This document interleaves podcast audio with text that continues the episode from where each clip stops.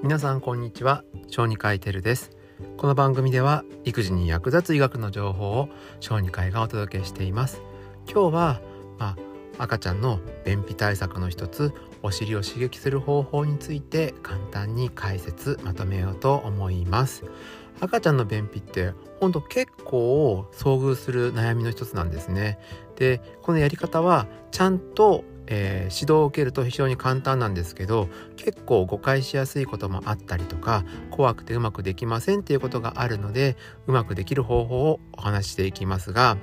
まず準備するものは、えー、もう綿棒で全然構いません。普通の綿棒で構いませんがあとはできれば、まあ、オイルとかベビーオイルとかワセリンとか、まあ、お水でもいいかもしれませんが何かその綿棒がお尻に入りやすくなるようなこう滑りやすくするものを準備しておきましょう。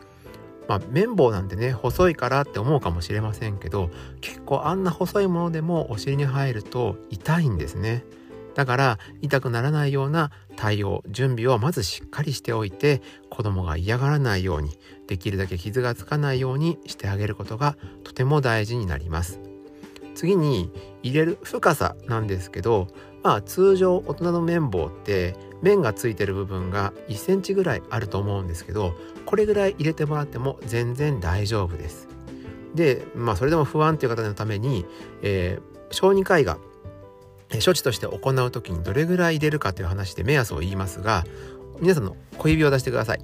大人の小指の第一関節ぐらいだったら余裕で入ります。なのでこれぐらいの深さは入ってもいいんだなっていうことを考えて入れてあげたらいいと思います。次に刺激の仕方です。お尻の穴に綿棒をまっすぐ入れてまっすぐ引く。これでは全然刺激にならないんです。さっき言った深さぐらいまで綿棒を入れたらその綿棒の周りをぐるぐる回すくらいの感覚でこうお尻の穴を広げるようにぐるっと円を描いて綿棒で回して刺激をしてあげてください。ぐるぐるぐるっとですね。こうすることによって刺激が伝わって、えー、便が出るようになりますからこれを絶対忘れずにやってください。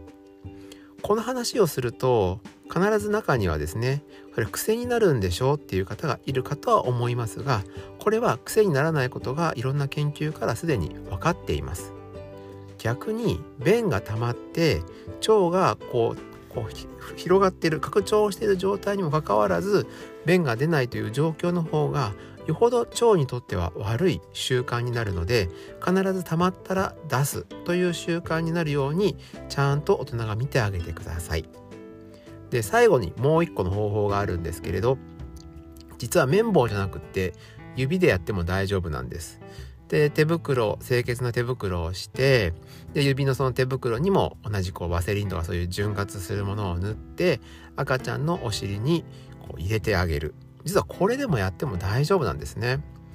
でいやもうそれ怖いって思う方たくさんいると思うんですけど小児科の主義の一つとしては、えー、そうやって少しこう肛門を広げてあげたりとかそういう方法で刺激するという方法もよくやります。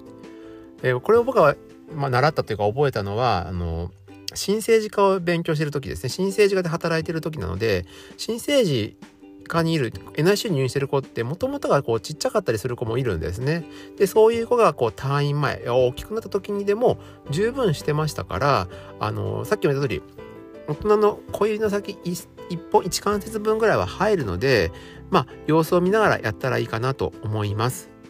最後にあの綿棒刺激とかいろいろすると少しこう血がつくことがあってあーってこう心配することがあると思います。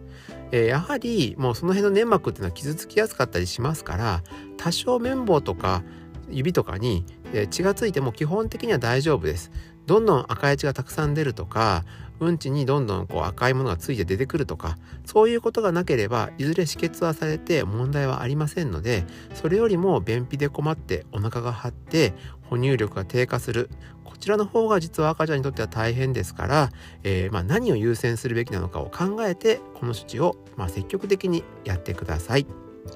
今回は、えー、赤ちゃんのえー、特に多い悩みの相談の、まあ、便秘そしてその時に使う肛門刺激の仕方について具体的に説明をしてみました。えー、もし今便秘で困っている赤ちゃんがいるご家庭の方はですね是非積極的にやって便秘の解消に努めてみてください。それではまた次回の放送でお会いしましょう。以上小児科医テルでした。